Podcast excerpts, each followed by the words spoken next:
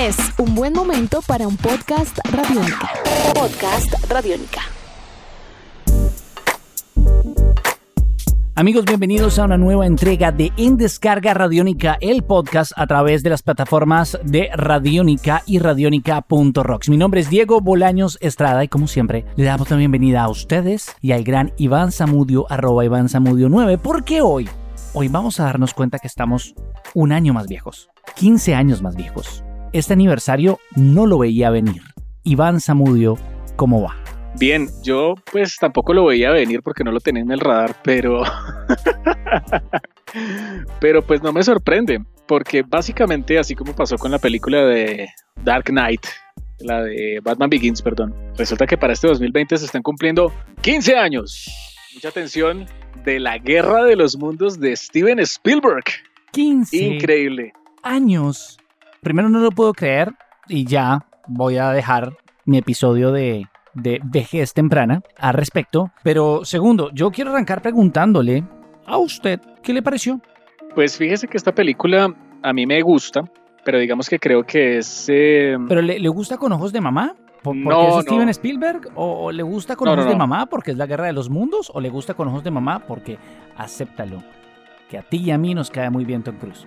Sí, bueno, por un lado, esto viene siendo el resultado de un montón de cosas. A mí la película me gusta porque yo siento que Steven Spielberg, más allá de cualquier cosa, él ha hecho thrillers, ha hecho películas de fantasía, ha hecho películas de todo, ¿sí? históricas, biográficas, de guerra, de, todo. Este Spielberg, eh, mejor dicho, y como productor ni se diga, pues él ha, ha apoyado un sinnúmero de cosas. Pero si nos damos cuenta, pues Steven Spielberg tiene una, mm, una historia muy interesante con las películas de ciencia ficción, sobre todo cuando llega el siglo XXI. O sea, yo empiezo a sentir que a Spielberg le empiezan a pasar una serie de cosas bien, bien especiales con la ciencia ficción, pues porque él ya había hecho, por ejemplo, hay que recordar Jurassic Park, película de Una, ciencia una- ficción, una pues, película ahí como me- medio película. conocida de, de ciencia ficción. que es muy importante. Pero, por ejemplo, cuando arranca el siglo XXI, porque hay que recordar que, primero, él empieza a abordar temas un poco más complejos, sobre todo teniendo en cuenta eh, la literatura, sobre todo. Y hay que recordar que él empezó con películas como Inteligencia Artificial, que a veces es un poco olvidada, pero es una película muy bella de Steven Spielberg. Creo que es, una, es un clásico perdido un poco de ciencia ficción. Sí, Pero la-. Es además que hay que aceptar que una de las cosas también importantes es que él se atrevió a contarnos historias que para personas comunes en ese momento eran demasiado locas y pues para los que éramos amantes de la tecnología y ya y la ciencia ficción pues eran historias que queríamos ver es decir él siempre ha sido un defensor de esas historias que todos queremos ver él ha sido un soñador y un visionario eso no se lo va a quitar nadie no Y fíjese que lástima que no se haya podido como ejecutar de más maneras, pero un año después de que sale Inteligencia Artificial, que empiezan a aparecer ese tipo de películas de ciencia ficción, Steven Spielberg pues consolida una hermandad, una unión con un actor muy importante que se llama Tom Cruise, ¿no? Porque ellos hicieron una película que se llama Minority Report, que está Sí. inclusive basada en una, en una historia corta de Philip K. Dick, que a mí Minority Report le digo algo, a mí me encanta. A mí también Creo que es una, es una película que es un poco olvidada, pero es muy no, buena. No, no, Minority Report además que cumple con esa regla de esas grandes películas de ciencia ficción que son visionarias y nadie puede olvidar cómo Tom Cruise utiliza sus manos como periféricos Ajá. en una pantalla que detecta sus movimientos. Es decir, cuando estas historias claramente ya estas ideas debían estar en otras partes, pero cuando una película inspira procesos tecnológicos que eventualmente llegan a ser realidad es muy bonito y, y eso viene desde Kubrick hasta pues desde antes pero grandes como Kubrick han, tenido ese impacto. Esa película es, es una joya Sí, es una maravilla. Esa película es increíble. Y pues, como dije, lástima que no se haya dado como más vínculos entre Tom Cruise y, y Spielberg, porque pues no fueron del todo malos, sino que pues hay que tener en cuenta que Tom Cruise también empezó como a labrarse su propio camino con Steven Spielberg Jr., perdón, con, con J.J. Abrams. Entonces, eh, con, con quiero ser Steven Spielberg más bien sí. Entonces, pues... Con por favor adóptame Steven Spielberg Sí. Pero entonces ahí también vemos que sí hay un interés como de legados y de cosas bien importantes. Entonces, las únicas dos películas que han sido pues de gran talante obviamente entre esta hermandad de Cruz Spielberg pues fueron La Guerra de los Mundos y Minority Report. Y La Guerra de los Mundos aparece en un momento bien importante porque pues eh, la película se estrena a finales de junio del 2005 y fue una película que para el momento en el que salió le fue muy bien en, en- en taquilla y la certificaron los críticos como una película muy interesante. Digamos por varias cosas. Me gusta la palabra interesante. Sí, porque muy al estilo Spielberg se logró darle un giro a la guerra de los mundos de otra manera, muy al estilo de Steven Spielberg, porque es, digamos, la narración de que se hizo obviamente en radio, digamos, eh, en su momento, pues alrededor de, de lo que fue el libro de H.G. Wells y la narración que hizo Orson Welles, que son dos cosas diferentes, ojo, eh, ya lo habíamos explicado, pues tuvo un impacto, pero en este caso era volver no al, o sea, de pronto el libro se quedó mucho como en el hecho de la narración que hizo Orson Welles y se estaba olvidando un poco el tema de las adaptaciones como tal de la obra de H.G. Wells, que estamos hablando que es una novela de 1898. Entonces, pues es una novela de 1898, había que actualizarla y reinventarla para los estándares pues, de ese momento. Entonces lo que hicieron fue llevarla a contexto contemporáneo con una invasión alienígena, con las implicaciones que tiene obviamente el mundo como se conocía hace 15 años, que es muy diferente al mundo de hoy, ¿no? Entonces, e, esa actualización la aplaudieron bastante bien. Y digamos que también eh, aplaudieron muy bien un Tom Cruise que le dieron como un toque dramático por ser un hombre que, es, que siendo separado tiene que cuidar a sus hijos, tiene que llevarlos a donde su mamá y ante todo pues ese tema de la responsabilidad y teniendo en cuenta además que fue una película que es post 11 de septiembre, ¿no? Entonces todavía, digamos, los Estados Unidos estaban como muy, muy sensibles a que se presentaran películas de desastres de este tipo, ¿no? De ataques. En su, suelo. En su suelo, exacto. Entonces, pues, que se presentara así el tema de los extraterrestres, pues resultó bien interesante. Y pues Tom Cruise hace un papel que es, es un hombre que sabe la responsabilidad que tiene, pero es un hombre que uno durante toda la película lo ve en una angustia que cumple obviamente con las expectativas de ser papá, entonces lo hace muy bien. O sea, a mí me parece que la película lo logra y aparte de eso, pues hay que tener en cuenta que Dakota Fanning en ese momento pues era una niña, ¿no? no, era niña, era la niña, era la niña de Hollywood. era si usted quería a la niña con rango dramático en Hollywood, tenía que llamar a Dakota Fanning. Es una película, bueno, primero hay, hay que decir que carga con un peso muy grande. ¿Cuántas veces pudo haber tenido pudo haber sido versionada la Guerra de los Mundos. Es decir, hay serie, hay miniserie, hay serie norteamericana, hay serie británica, está la adaptación en radio. Creo que la Guerra de los Mundos puede ser una de las obras más adaptadas o más revisitadas en la historia, además que ha implicado un hito muy grande. Creo que cargaba y carga siempre una maleta muy grande y muy pesada. Entonces, creo que algo que hizo muy bien Steven Spielberg es algo que solo alguien como él puede darse lujo y es presentar su visión y su versión, es decir, darle su color y su vestido. El problema con Steven Spielberg, siento yo, en este milenio, Iván Zamudio, o tal vez con esta película en particular, La Innombrable, que para mí, para los nuevos a este podcast, es Ready Player One, es que a Spielberg se le dificulta un poco traducir el mejor Spielberg de los 80s en el mundo contemporáneo. Y yo creo que es algo que ha sido difícil para él y por eso es que no vemos tanto a Spielberg en la dirección, sino más en la producción. ¿No cree usted? Esa es mi teoría. ¿No cree usted? Sí, eso es verdad. Yo siento que pues Spielberg sigue dirigiendo cosas, pero yo creo que ahí pasa una cosa bien, bien especial y es que Spielberg tal vez pues lo que hizo en ciencia ficción él ya pues no quiere abordarlo tanto, ¿sabes? O sea, yo siento que Steven Spielberg, después de encuentros cercanos del tercer tipo, de E.T., o sea, películas que, han sido tan... Él definió claro. la, narración de, de la ciencia ficción en Hollywood. Sí, o sea, él dijo, mire, yo ya me inventé esto, yo no tengo por qué volvérmelo a inventar.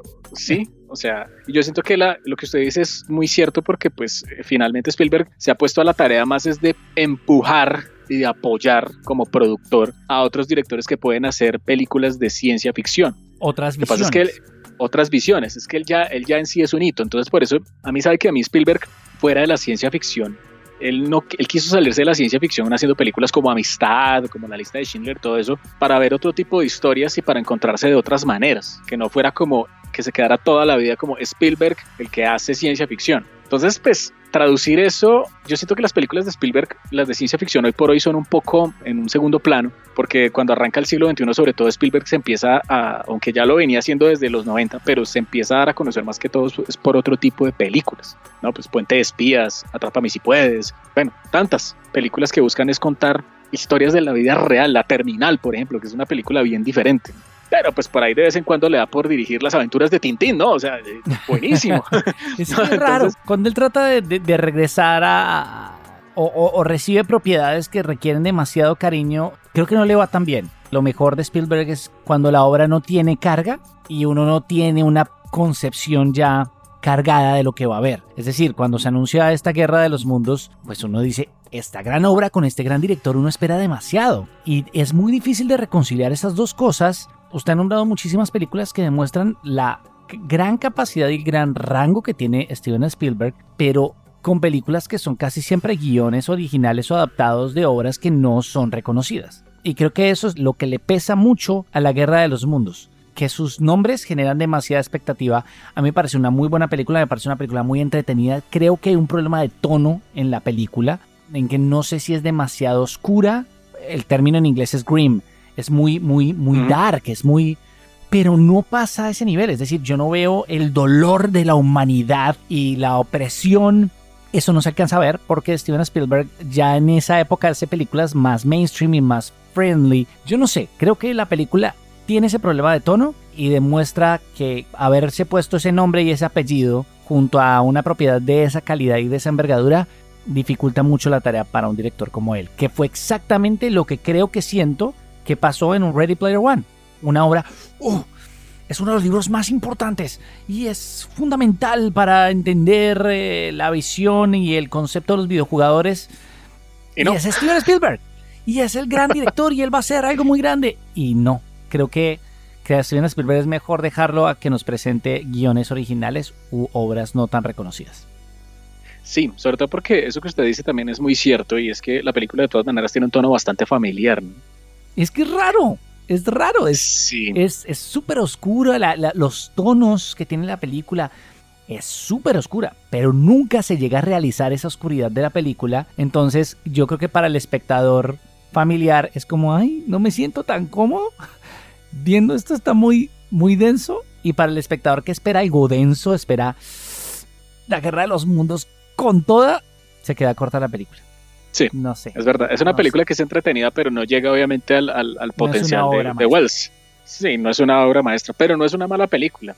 Como lo dijimos, pues es, es una película que dentro de sí, eh, la ciencia ficción, pues le, digamos, dentro de lo, lo, que son las películas de Spielberg de ciencia ficción del siglo XXI, pues está ahí como un punto bien importante. Y es que además, quiere que le diga algo, Diego, yo soy una persona que siente que los efectos especiales de la primera década del siglo XXI, o sea, cuando pasan eso, uno vuelve y revisa esas películas que se hicieron por ahí entre el 2001, el 2006, son películas que visualmente uno las vuelve a ver después y se quedan obsoletas visualmente. O sea, es como volver a ver PlayStation 2, ¿sí? O sea, sí, no, en serio, en serio. A mí me cuesta mucho, por ejemplo, ya que estamos hablando de esto, a mí me cuesta mucho ver, eh, ver Matrix recargado. Uy, sí. me cuesta bastante ver Matrix recargado después de tanto tiempo porque es que hubo como, no, ya, ya tenemos el CGI, la tecnología para el CGI, vamos a... Sí, ya, ya, ya, a regalarle todo. Ya se, ya se, aceptó.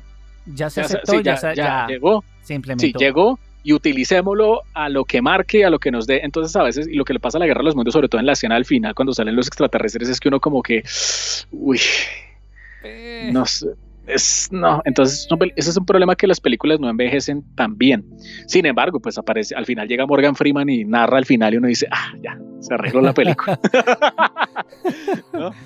pero el caso es que sí, muchas películas de esas, y fíjese que Spielberg, pronto con la Guerra de los Mundos, eh, se fue mucho al CGI, pero si usted, por ejemplo, revisa una película como Real Steel, Gigantes de, de, Acero, que, con Jackman que la dirige, eh, el, creador, eh, el showrunner de Stranger Things, no recuerdo el nombre de él en este momento, eh, Sean Levi. Yo veía, por ejemplo, el detrás de cámaras de Real Steel y salía pues eh, Sean Levi con Spielberg y ellos comentaban, pues Spielberg nos produjo la película, pero Spielberg nos dijo, vamos a hacer una cosa que es bien importante, vamos a crear los robots en CGI, pero los vamos a crear también reales, altura humana y que sean mecatrónicos y todo el tema, porque necesitamos compensar, no nos podemos... Sí, no nos podemos ir solamente con computador porque se va a sentir mucho. ¿Sabe también dónde hicieron eso? En, en Iron Man. Sector 9.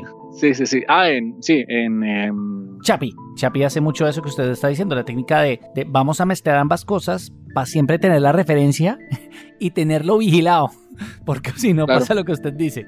Pues es que una cosa, yo creo que eso también Hollywood lo ha venido aprendiendo con el paso de los años, es que no se le puede delegar todo el CGI de que es la salvación, porque visualmente hay muchos factores que influyen obviamente en poner una imagen en computador sobre una imagen real. Entonces eso, yo creo que Spielberg fue aprendiendo de esos errores con esas cosas y no por nada pues Real Steel, él tomó esa decisión con Real Steel y fueron cosas que por ejemplo las hicieron en Iron Man. ya que lo, lo mencionábamos. Entonces, eh, yo creo que estas películas, a pesar de que el resultado de pronto no es el 100%, son películas que hay que entenderlas como un momento de transición en la historia de Hollywood, sobre todo para el cine de ciencia ficción y de, acción y el de, y el de fantasía, porque tienen, tenían ese componente del computador. Se aprendió de este camino, pero fíjese que al, sol de hoy estamos encontrando una platea donde los efectos por computador están llegando a niveles, o sea, no, sí se, sí se piensa en desarrollo constantemente, pero las películas visualmente uno como que está viendo que cada vez se están acercando más a, una, a un estándar. O sea, que el ojo no, no esté como buscando cada vez más y como que no haya ese, ese brinco de que, uy, cómo se ve feo la gente Smith en Matrix recargado. Entonces, eh, eh, ese tipo de cosas yo creo que son importantes y películas como estas lo ratifican, porque sobre todo porque hay, hay dos escenas que son, que son claves.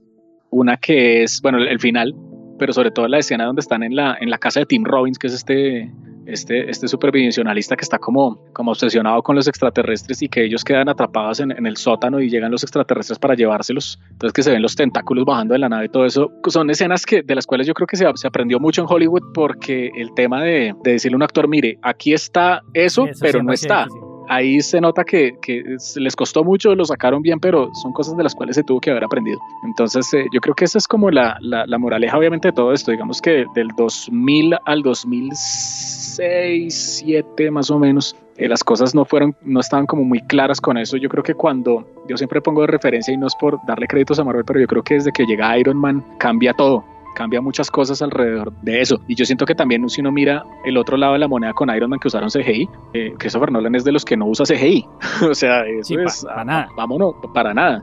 Como un punto de encontrar, oiga, se pueden hacer cosas muy bien en CGI, pero si se equilibra sin el CGI regresamos como a las bases de crear los props, crear los carros, crear las cosas, que eso es, yo creo que cuando eso se hace así, o sea, en físico, eso le da un carácter a la película, un sello de que es algo que está muy bien hecho. Que alguien le envíe ese memo a George Lucas a finales de los noventas. Pero, en fin, en fin, eh, es la Guerra de los Mundos, es una película muy importante de todas formas, como dice Iván Samudio, pero también porque hace parte de, de una visión apocalíptica de uno de los directores fundamentales del siglo XX y del siglo XXI. Es tal vez una de sus películas más oscuras en cuanto a, su visión apocalíptica del mundo y, y, en esa medida pues si la obra de Spielberg es importante es importante con sus altos con sus bajos y con sus medios que para mí esta película está entre los medios. 15 años de la Guerra de los Mundos, recorridos en este podcast. Recuerden que si quieren pueden suscribirse en las diferentes plataformas, también enviarnos eh, sus comentarios a través de arroba radionica en Twitter y que además también tenemos una gran selección de podcasts que pueden encontrar en nuestra página web www.radionica.rocks.